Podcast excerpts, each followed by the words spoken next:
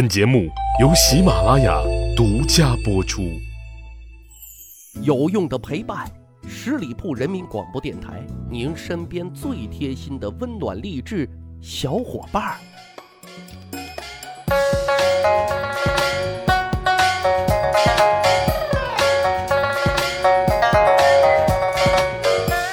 去扒历史，增长见识，密室趣谈，在下大汉。俗话说，三个臭皮匠顶一个诸葛亮。哎，这说的是团队的智慧，观点的碰撞，思想的交锋，头脑的风暴，的确能够产生很多意想不到的效果啊。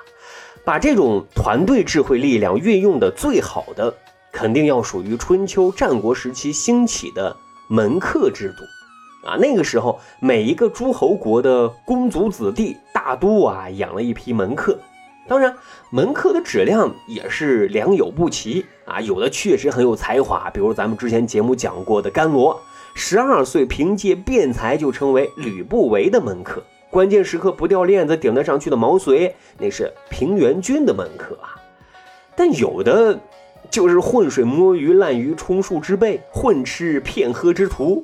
冯轩，齐国人，他是战国四公子孟尝君田文的门客。起初呢，他就被认定为在田文这儿就是混吃等死啊，因为他来到田文府上做门客之前，穷的啊连自己都养活不起，实在走投无路了啊。听闻田文喜纳门客，就赶紧啊求爷爷告奶奶，托人给田文捎话啊，说我想做您的门客。田文知道之后啊，就问：“此君有何特长？”哎，托的人就说：“没听说啊，这人好像没啥特长。”田文又问：“子君又有何能耐？”托的人想了一想，又说：“这人好像也没有啥能耐。”田文听完，哈哈大笑：“好，让他留下来。”哎，这田文的脑回路啊，也是够绝的啊！咱猜测，田文呢，当时礼贤下士，名声在外，门客千人。留下冯轩啊，心里可能想的就是，无非就是多一张嘴吃饭而已。冯轩这边得到信，就赶紧啊收拾行囊，来到田文府上报道。因为身无长物啊，所以田文家的左右侍从都看不起他，那也，觉得他太猥琐、太油腻，就一个浪费粮食吃干饭的，以至于啊故意降低冯轩的就餐标准。冯轩一看啊。别的门客吃饭啊至少都有一条鱼的，哎，我怎么就一些干咸菜呢？一天啊，他就故意坐在门口，我要 rock，啊，我要摇滚，拔出自己的佩剑弹唱：“长甲归来乎，食无鱼。”啊，长甲归来乎，食无鱼。啊，经过这么一折腾啊。侍从就赶紧把情况就报告给了田文，田文很敞亮的说：“时之比门下之客，啊，就是说鱼给冯轩啊安排上，餐标跟其他门客保持一致。”这冯轩啊尝到了甜头，很开心。可后来又发现，其他门客出行田府都配有专车，而冯轩他自己出行配的则是十一路公交车，嘿，全靠自己的两条腿。这什么意思？不行啊！我要摇滚。于是呢，他再次拔出了佩剑，自弹自唱：“长甲归来乎，出无车。”啊，长甲归来乎，出无车。左右侍从知道他也要求配专车，都耻笑他太自不量力了。但还是把情况汇报给了田文。哎，田文又发话了，为之驾比门下之车客，啊，就说给冯轩啊配上专车，待遇同其他门客保持一致。冯轩这次就更嘚瑟了啊，专车一配，立马就驾车跑到朋友处去炫耀。来看田文对我不薄吧？可是呢，又过了一段时间啊，摇滚青年冯轩再一次拔出佩剑摇滚，高唱。长甲归来乎，无以为家。长家归来乎，无以为家。就说冯轩觉得自己现在可以吃香的喝辣的，出门还配有专车，可家人的生活依旧是穷困潦倒啊。这本是出于孝心，可是侍从听了之后啊，就觉得你你冯轩太得寸进尺了啊，也不看看你冯轩的产出，一天天就知道伸手要，非常气愤的就给田文去告状。可田文啊，得知冯轩还有一位老母亲在世，就赶紧安排人。让老人家啊过上了衣食无忧的幸福生活。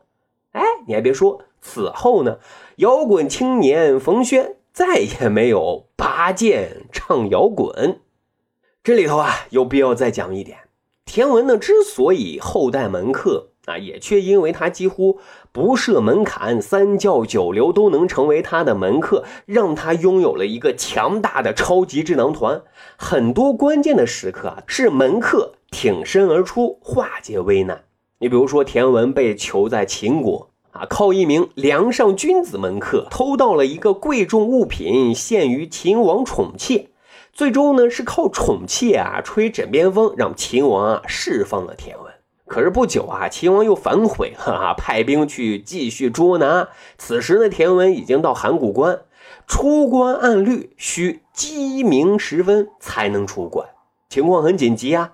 又有一个啊会口技的门客，学鸡叫特别的像，哎，他就学鸡鸣叫。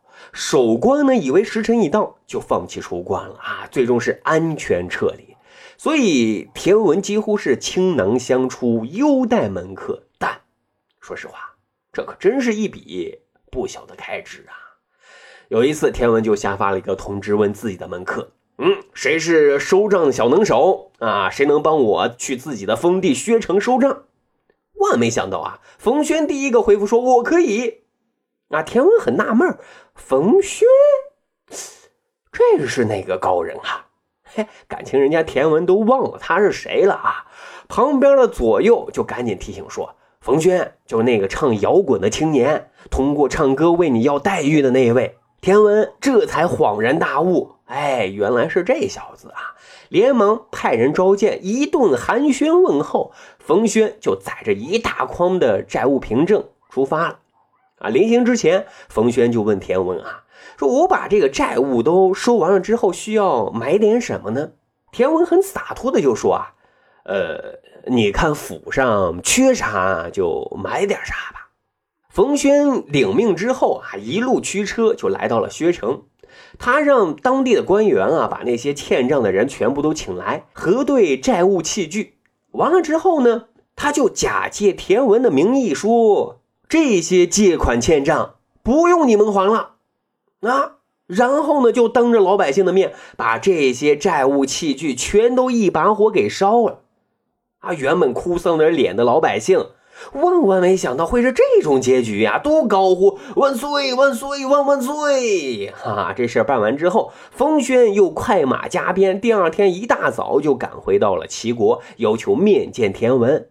田文还纳闷呢，这小子办事怎么这么神速啊？见到冯轩之后啊，就问兄弟啊，账你都可要回来了？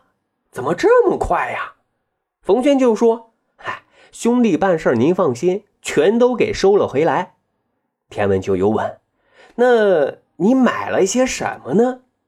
冯轩这回开始放他的大招了。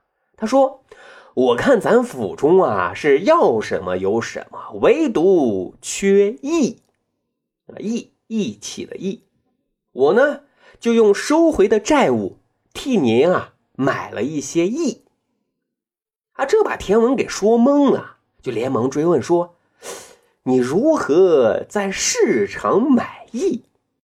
冯轩又说：“啊，老板，如今您只有一块封地薛城，您不爱惜子民，反而跟商人一般，在他们身上压榨利益，这是万万不可取的。”我就假借您的名义，免除了他们的账务，烧了所有的欠条。老百姓这会儿都在称赞您的仁义万岁呢。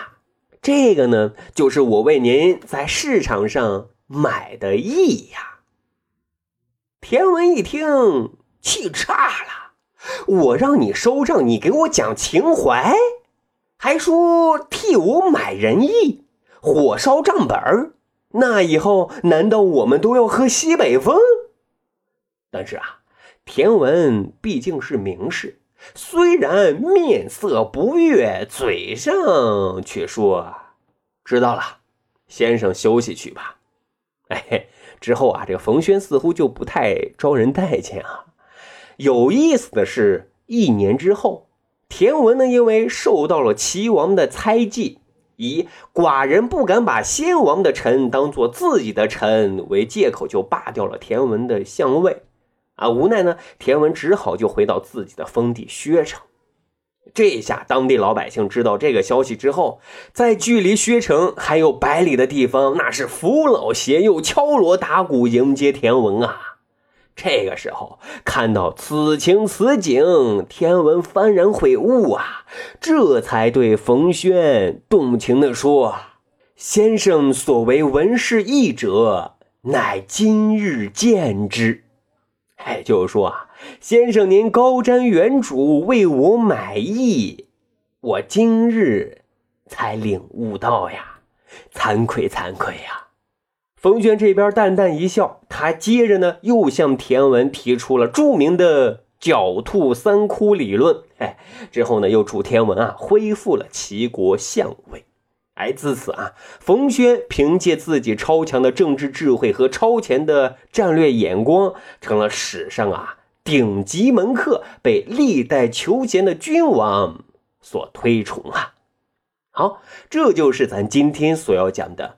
密室去谈，如果您觉得咱的节目还不错，欢迎大家使用专辑的评分功能为密室趣谈打打分为大汉啊留留言。咱还有一个趣吧历史的小分队，如果您对历史边角料很感兴趣，欢迎大家关注十里铺人民广播电台的公众微信账号，然后回复数字一就可以添加大汉的个人微信。经过简单审核之后啊，大汉就会邀请您进入这个小分队当中，咱就可以谈天谈地聊历史段子。本期节目就这样，感谢收听，下期再会。